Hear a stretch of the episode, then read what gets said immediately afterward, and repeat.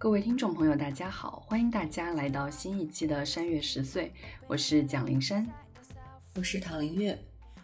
其实已经好久没有上传新的节目了，其实是因为最近大家都比较忙，然后我也是在家待了一段时间之后，就去到了美国纽约。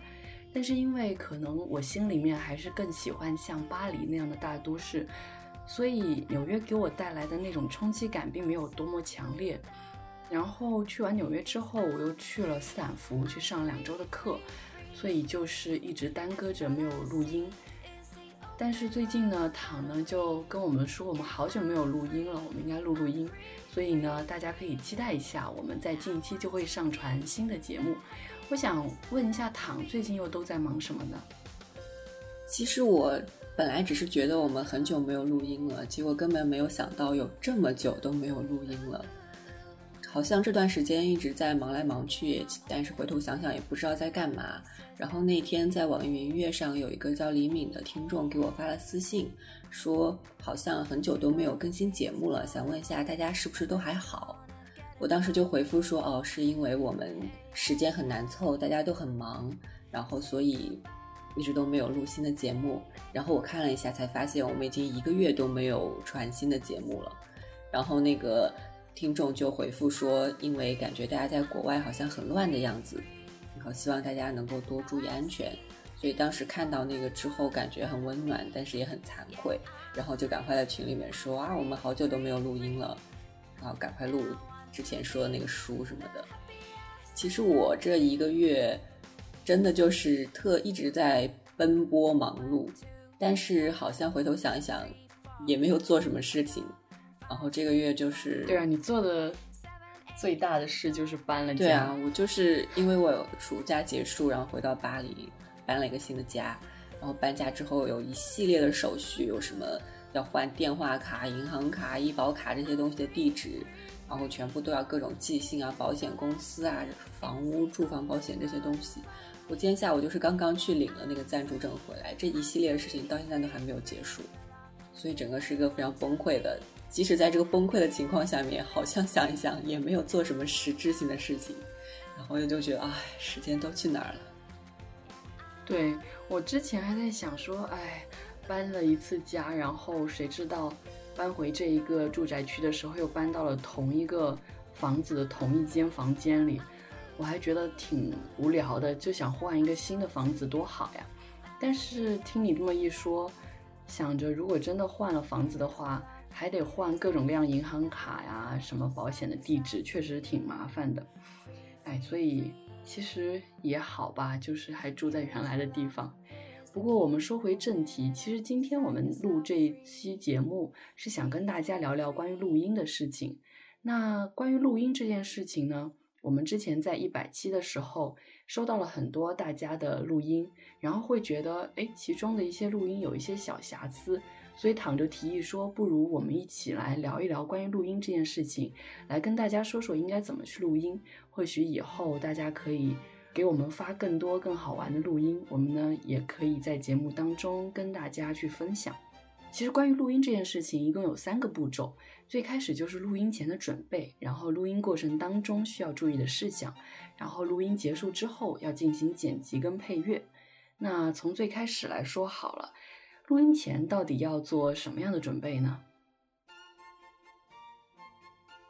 我觉得首先有一个很重要的准备，就是先上厕所，然后在在这个旁边桌子旁边准备一杯水，因为你讲话过程中间很有可能讲着讲着嗓子就哑了，或者是有很浓重的口水音。比如，其实我现在很饿，觉得我口水音现在应该蛮重的，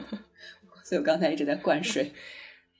嗯，这是认真的哦，这是第一点。这个真的很重要，就是尤其是如果你跟几个人一起录音的话，比如说你渴了，然后你要大家都等你，大家可能连思路、讲话思路都断掉了。所以呢，最好是事先把这些工作做好，就不会影响大家整个录音的心情跟那个思路。好，那第二点呢？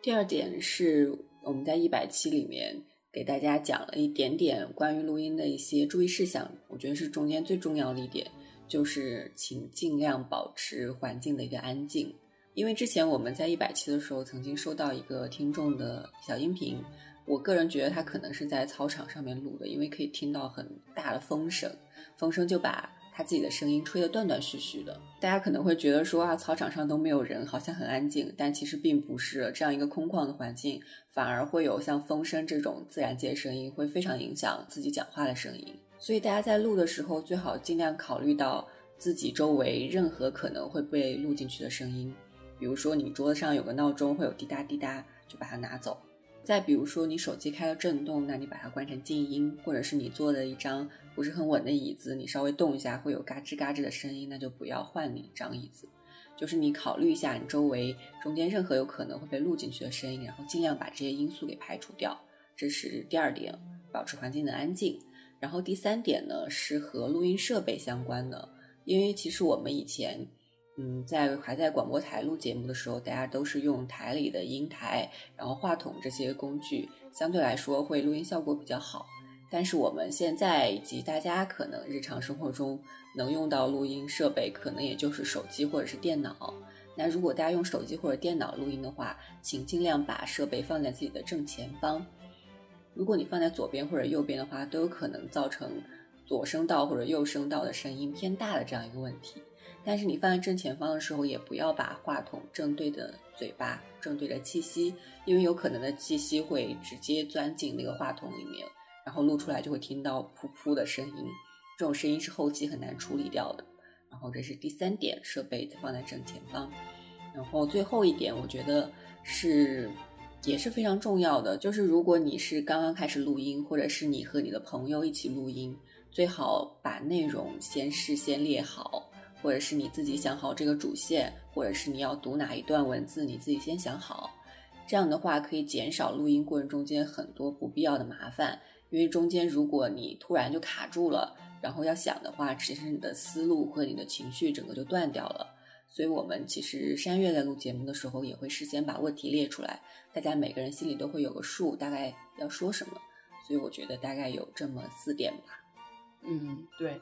在这一点上面，确实是我们也经历过很多的挫折，包括到现在，有可能我也会突然在录节目的过程当中蹦出一个，哎，我觉得还不错的问题，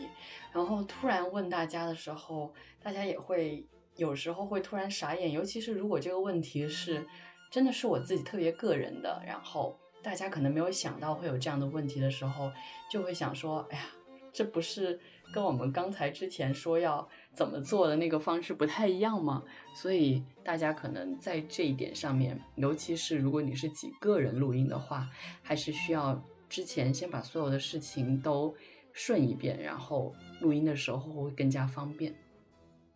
那接下来就是录音过程当中需要注意的事情。说到录音过程当中，最开始就是一定要试音，因为试了音，你就会知道自己的声音是否合适，然后这个设备是否合适。所以呢，自己按照说话的声音，先把先试一试，试个十几秒，然后再开始录音，这样是比较好的。然后接下来就是真的录音过程当中了。那唐，你先说一说录音过程当中。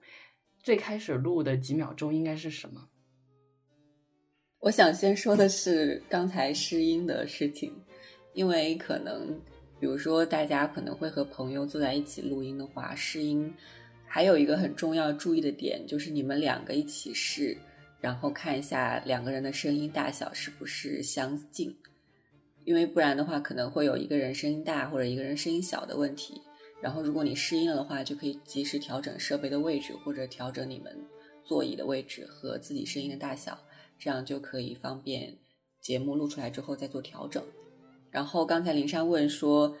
录音前面几秒应该录什么？答案就是前面几秒应该什么都不录，就点录音，然后就沉默，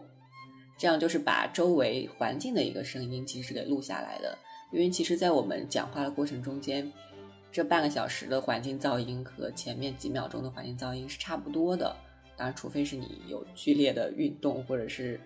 位置发生变化，一般来说是相近的。所以，如果你把前面的几秒钟的声音录下来，就可以作为你之后剪辑的一个参照，你就知道，不是你就知道，是软件就知道到底应该把哪些声音是环境噪音给消掉，然后这个就是录前面声音的一个重要性。不过说到环境音这件事情，还有很多都算是环境音，比如说手机突然震动了，或者是你踢了一下桌子，或者是闹钟滴滴答答的声音，这些都是应该事先要注意把它给关好，然后不要把这些奇奇怪怪的环境音又录进去，那样就真的到时候会非常难以剪辑。还有需要注意的就是在录音的过程中间，尽量保持自己的。稳定就是你不要前后摇晃或者左右摇摆，因为这样的话可能会造成声音忽大忽小，然后忽左忽右。还有很重要一点就是你在录音的时候要自信，你讲错的话没有关系，然后你把这句话讲错了重新讲一遍就可以了，读错了东西就也没事儿，然后就重新再念一遍就行了。不要说因为。嗯，讲错了话，或者是念错了词，然后整个人就变很紧张，然后结果就卡住了，反而导致后面的声音和前面的可能接不上。还有一点的话，其实也是和稳定有关系的，就是请你自己的声音尽量保持稳定。为什么呢？因为之前我们在录读书节目的时候，可能有的时候会录散文，然后接下来录诗歌。录散文的时候，可能我们的声音就会很轻。但是录到诗歌那些慷慨激昂的，然后我们声音会变很大，这样就造成一个音频里面有的声音小，有的声音大，这样到后期也虽然也是可以调整，但是相对来说会比较麻烦的。其实这个时候你就可以训练一下自己的朗诵技巧了。要知道那些澎湃的感情，其实不一定是通过声音大小然后来调控的，你即使保持一个平稳的音量，也同样可以读出不同的感情。这就是录音的过程当中需要注意的事了。那录音结束的那一瞬间，一定要记得点保存，因为没有保存的话，那你刚刚的辛苦就都白费了。不过保存了之后，就是剪辑跟配乐这一块的事情。说到剪辑呢，可以跟大家介绍两个我们很常用的录音软件，一个呢是 Adobe Audition，Adobe 就是那个我们很多像 PDF 的阅读软件都会用到的那个牌子，就是 A D O B E。Audition 就是录音的一个英文词，就是 A U D I T I O N。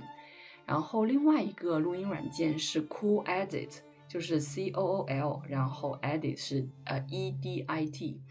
这样的一个录音软件，两个都是很容易上手的录音软件，大家可以去下载来，然后看一看网上的一些教程，应该就能学会最基本的一些剪辑技巧。